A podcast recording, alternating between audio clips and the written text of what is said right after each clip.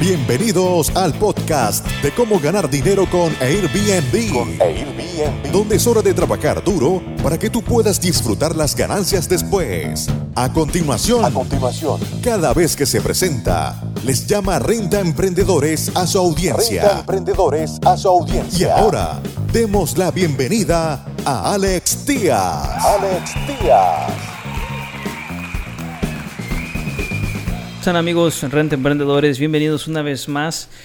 En esta ocasión les quiero compartir, eh, porque seguimos dándole cobertura a este tema del COVID-19 y a medida que pasan los días, a medida que pasa cada semana eh, y que esta, este, este daño psicológico tanto para anfitriones, porque también los anfitriones están sufriendo muchísimo, como los viajeros, pues se va agravando eh, cada vez más. Les recuerdo que de acuerdo a una gráfica que compartimos eh, en uno de los Facebook Lives, estamos en el fondo, es decir, eh, estamos en, en el, en el punto más crítico tanto de la, de la, de la pandemia, de esta epidemia en nuestro país, así como en, la, en el número de cancelaciones que tenemos y eh, en, el, en el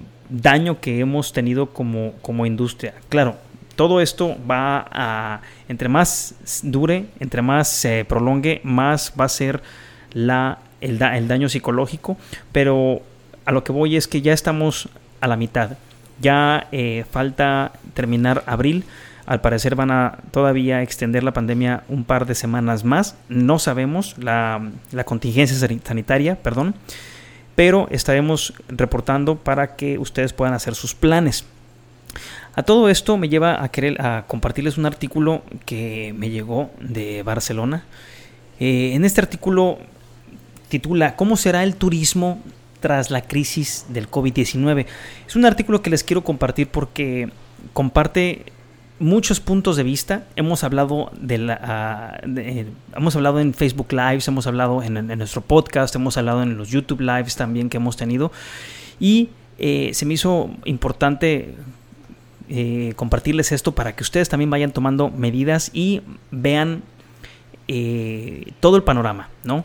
El, artículo eh, dice lo siguiente: el sector turístico ha sido probablemente el más castigado por la crisis sanitaria y económica que estamos viviendo. Yo pienso que el factor económico no debemos de tomarlo, eh, no, no debemos de perderlo de vista y no nada más eso, sino el aspecto psicológico, el aspecto psicológico, que nadie está platicando de eso. La actividad turística ha caído bruscamente casi a ser nula. Nosotros ahorita en Puerto Vallarta tenemos, creo que 4% de ocupación, algo así. Se desplomaron las reservas. Mucha gente se tuvo que regresar a su país de origen porque los consulados estuvieron llamándolos.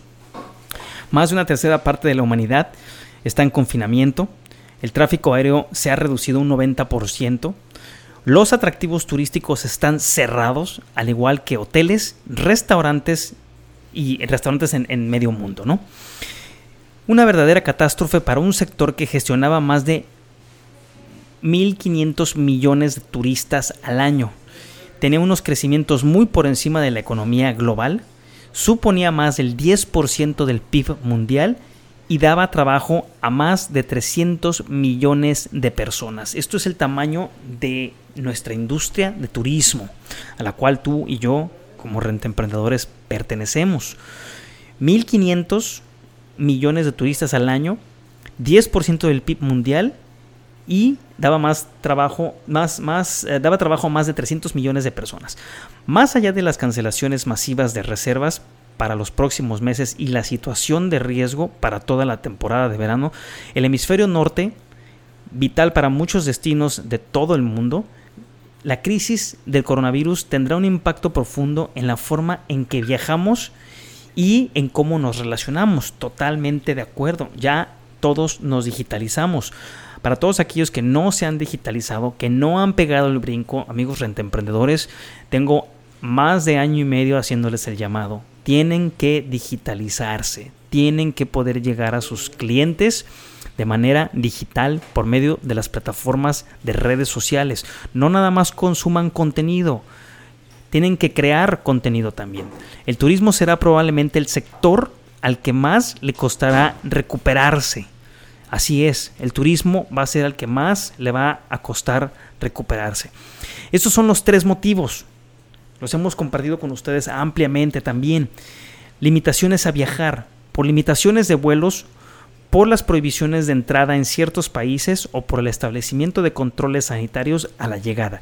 Y la posibilidad de que tengan que te pongan en cuarentena si tienes fiebre. Así de, así, de fácil. Llegas a un destino, tienes fiebre, te ponen en cuarentena. Punto, no te preguntan más.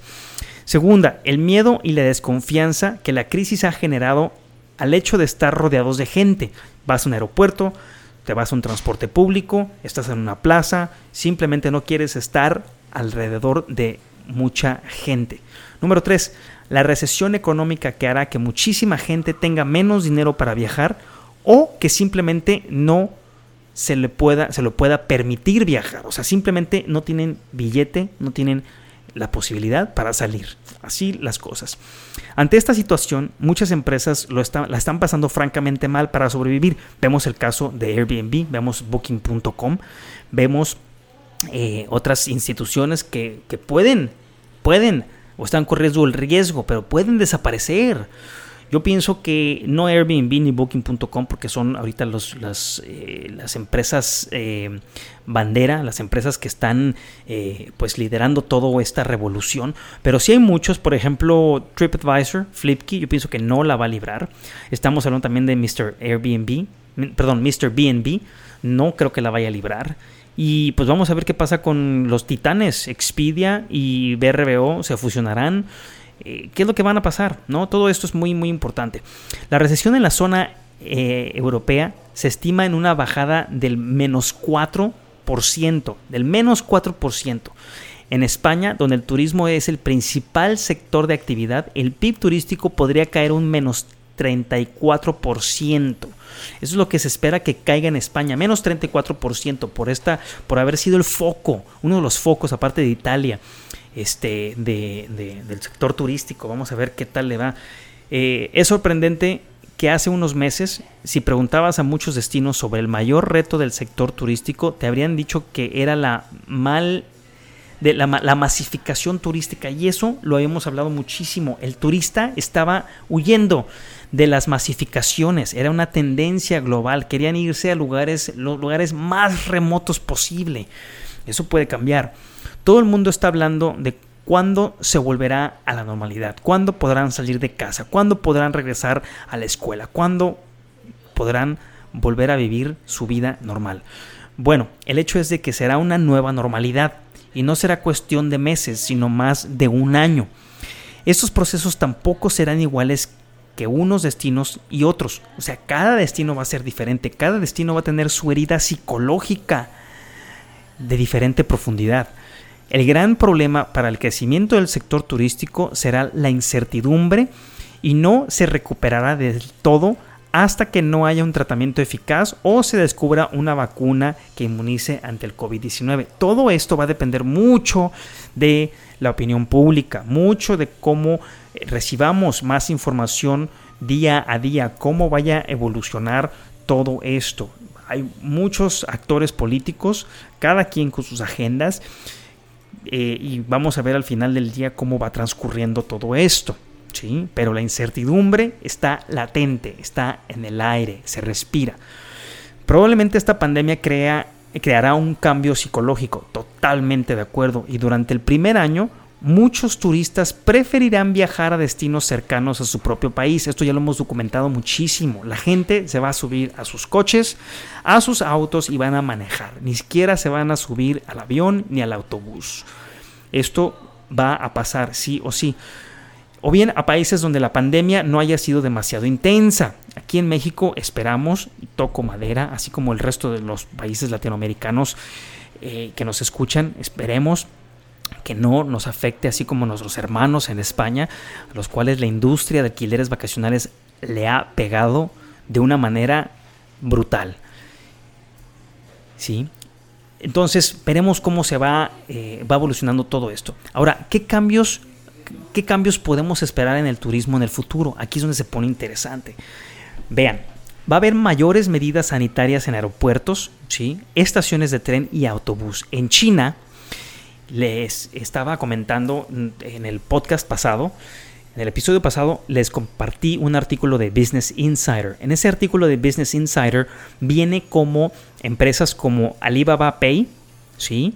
Y WeChat, que es la, la versión de WhatsApp en China, están implementando, y ahorita ya lo está desarrollando Google y Apple este, en Estados Unidos, y va a salir a finales de este año, un código de barras que irá, es una aplicación que tú bajas a tu celular, la formas de manera, la llenas de manera este, voluntaria hasta ahorita, ¿sí? Y va a estar transfiriendo tus datos de tus bases de datos, tu información, porque está generando códigos eh, o claves de celular a celular por medio de Bluetooth. Entonces esto funciona, no tiene que estar conectado al, al, al Wi-Fi porque eso lo va a hacer tu aplicación, pero la proximidad y la información de dónde ha estado el extraño, la persona con la que estés compartiendo la cabina de avión, el, asiento en autobús, el asiento en tren, va a mantener un récord de dónde ha estado y con quién ha estado para determinar si tú estás infectado o no. Y va a emitir tres colores, verde, rojo y eh, naranja dependiendo de tu salud. Entonces, eso también lo vamos a ver en el hemisferio occidental, eso también lo vamos a ver en, México en algún momento, no sé cuándo. Se va a poner de moda, sí, vamos a ver qué pasa.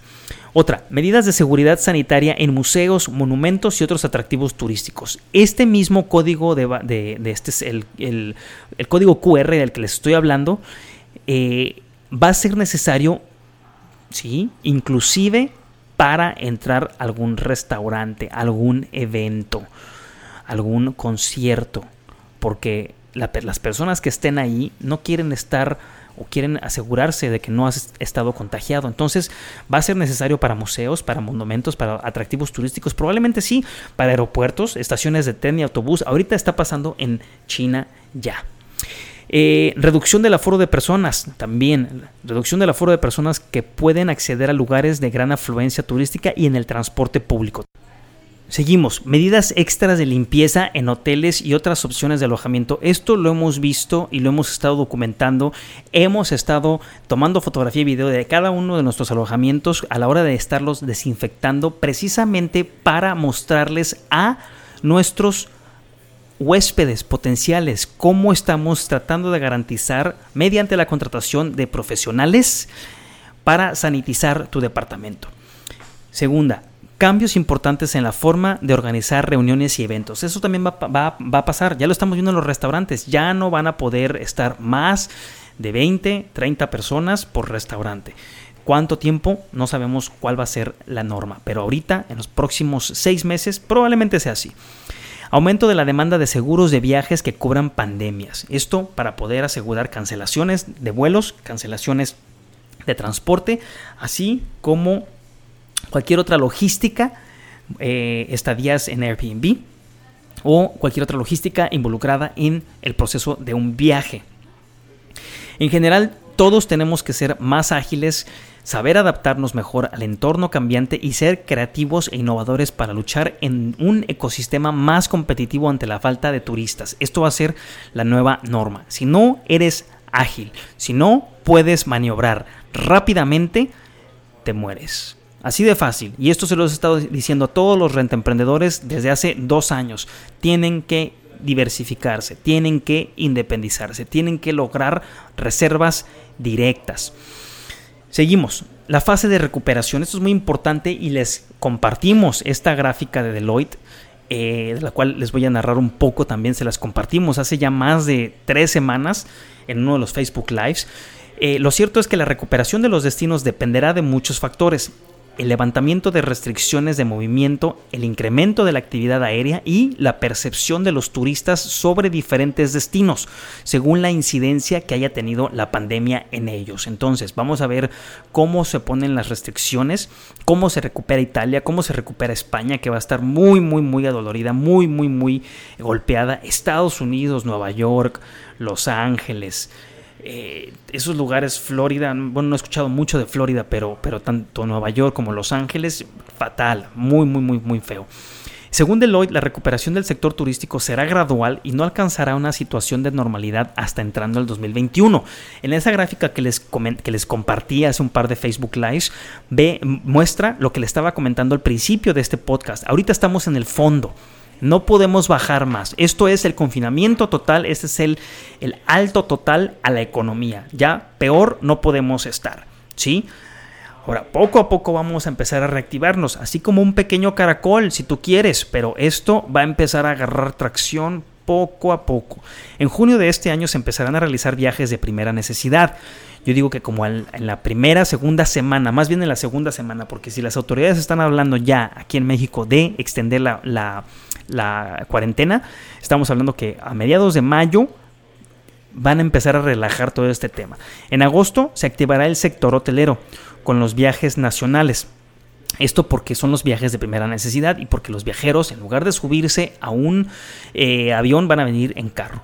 Esto será principalmente a segundas residencias o apartamentos vacacionales y probablemente usando transporte privado, lo que les estaba diciendo. La gente se va a subir en su carro y se va a venir a pasar la cuarentena en su apartamento en la playa. En noviembre se empezará a ver un aumento de los viajes corporativos y los eventos que se han tenido que posponer. Todo lo que se pospuso este año pasado yo tuve un viaje y tuve, tenía un viaje a Barcelona, se canceló probablemente en noviembre, voy a ir, tenía otro a París, se canceló también, vamos a ver qué pasa. En diciembre de este año por fin empezará a crecer poco a poco el turismo internacional. Eso es lo que predice Deloitte, la gráfica que se las compartí, tanto en YouTube como en Facebook la pueden ver para que vean cómo ven diferentes, ven el sector de, la comida, ven minoristas, ven hotelería, ven vuelos y eh, me falta uno, me falta uno, no recuerdo cuál es, pero ahí lo pueden ver. No será hasta el verano del 2021 cuando comprobemos si la gente realmente se siente segura para viajar de forma intensa y a destinos a larga distancia. Es decir, y ayer lo estaba platicando justo con un eh, amigo en Suiza, los viajes transatlánticos no se van a recuperar rápidamente. ¿sí? Este año probablemente no pase y lo, tendremos que ver hasta dentro de un futuro. Eh, antes de la crisis sanitaria, la parte de la renta que se dedicaba a viajes y hoteles era el 9% sobre el total lo que resta del año ese porcentaje caerá casi un 95%, pero en 2021 ese porcentaje subirá al 7%. Es decir, no vamos a regresar a la normalidad, va a estar eh, golpeado y poco a poco vamos a subir un 12% menos que antes de la crisis. Entonces, un 12% antes eh, menos de la crisis, eso está fuerte. Esperemos eh, que, pueda pasar eh, algo, un, mejor escenario, vamos a ver, no lo sabemos. La recuperación del turismo será en dos fases. Primero, el turismo nacional de cercanía donde no hay que usar medios de transporte masivos, aviones, autobuses y más tarde el internacional. Hay mucha gente que tendrá miedo a meterse en un avión 10 horas para viajar a un destino lejano y exótico, esto te lo garantizo. En un futuro cercano se verá la imposición de más restricciones inmigratorias. Ojo, porque aquí puede que varios países cambien sus constituciones inclusive. Ojo, y más controles sanitarios de entrada. Quizá en algunos países se pidan certificados de inmunos, inmunización sobre el virus o que ha sido vacunado cuando descubran la vacuna. Entonces, va a haber algunos países que no te vayan a dejar entrar, simplemente porque no tienes la vacuna. Entonces esto puede cambiar fuertemente. En general, en una primera fase de recuperación, vemos lo siguiente. Primarán las vacaciones en entornos rurales, aquellos destinos, acuérdense, yo siempre les he estado eh, eh, comunicando esto, los destinos o, destinos secundarios van a empezar a surgir y donde haya pocas aglomeraciones de gente primará el alquiler de viviendas o apartamentos turísticos respecto al de hoteles. Esto es una muy buena tendencia y muy buena noticia, amigos rentemprendedores. Los departamentos o viviendas van a ser más tendencio más importantes o más buscados en lugar de quedarse en hoteles. Primará el transporte privado frente al transporte público. Habrá sectores como el business travel que se recuperarán antes y otros como los cruceros, el turismo MICE, los grupos organizados y los viajes para la tercera edad que tardarán más. Probablemente aumentarán los viajes en autocaravana. Aumentará la demanda de opciones de alojamientos más boutique y pequeños en entornos rurales, alejados de grandes ciudades y núcleos de población. Las líneas aéreas tendrán que generar confianza a través de mayores medidas de sanitización en los aviones y en las salas de embarque, lo que les obligará a estar más tiempo en tierra y aumentarán sus costes, o sea, va a haber menos aviones en el aire que trasladarán, trasladarán el precio de los billetes hacia ti, o sea, van a, no van a poder eh, cotizar o puede que vayan a subir los precios, no estoy seguro cuánto, pero esto es lo que podemos ver. Quizás al principio no se venda toda la capacidad del avión para dejar asientos libres entre pasajeros. Esto puede pasar también, ¿sí? El cambio en el comportamiento de los turistas, esto es muy importante y es algo que les quiero compartir también. El confinamiento que está sufriendo una tercera parte de la población mundial hará que muchas personas se replanteen sus relaciones sociales, la forma en la que trabajan, apostando por el teletrabajo y cómo planifican sus viajes. Eso va a ser una tendencia también muy, muy, muy importante. Probablemente sea más de boca en boca. Probablemente tengas que confiar en lo que dice tu amigo que fue a ese destino para poder tener una plena seguridad de que todo está bien. Estas pueden ser algunas de las pautas de comportamiento de los consumidores cuando termine la crisis. Los usuarios darán todavía mayor importancia al valor, precio, debido a la disminución de renta disponible, cambiará la forma en la que nos saludamos, pasarán bastante tiempo antes de darnos la mano o besar en la mejilla a gente que no conocemos o que no son de nuestro círculo más cercano. Aumentará de forma constante el consumo online, la gente va a evitar ir de compras y comprar todo en línea, aumentarán los plazos los, los, lazos intergeneracionales, es decir, conviviremos más con los abuelos, esto ya lo habíamos visto, ¿sí? Va, los nietos van a viajar más con los abuelos también, se impondrán ciertas distancias sociales en lugares públicos, se habla de que incluso habrá que definir medidas de distanciamiento en las playas, así las cosas, así las cosas. Por otra parte, las personas que viajen cambiarán sus patrones de comportamiento. Crecerá la demanda de destinos menos masificados y más sostenibles. Esto nos lo han estado enseñando los millennials desde hace ya un par de años.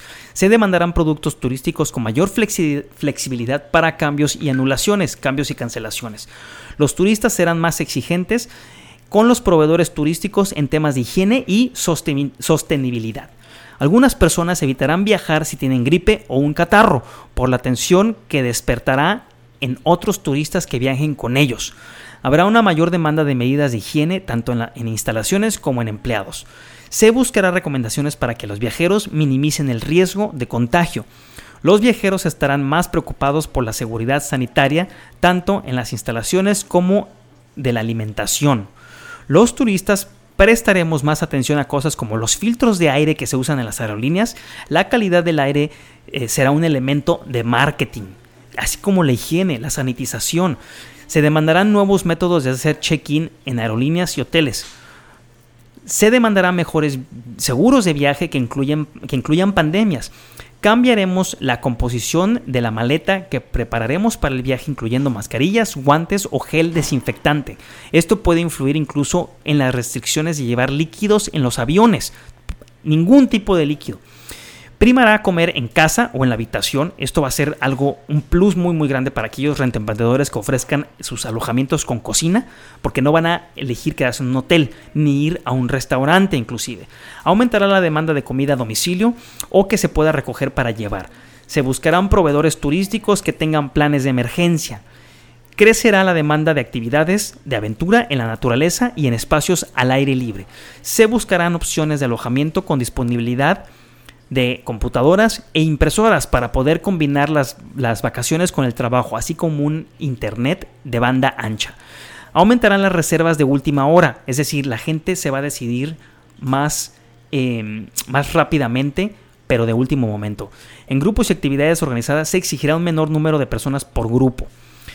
Esto es lo que, lo que vemos, lo que, lo que creemos que, va a cambiar en el sector turístico tras la pandemia causada por el COVID.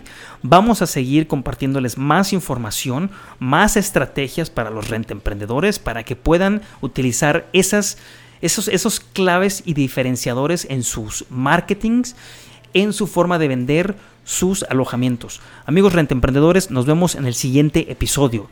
Y acuérdense que tenemos Facebook Live ahorita en la cuarentena los martes a las 2 pm y jueves 2 pm hora de Ciudad de México. Nos vemos pronto.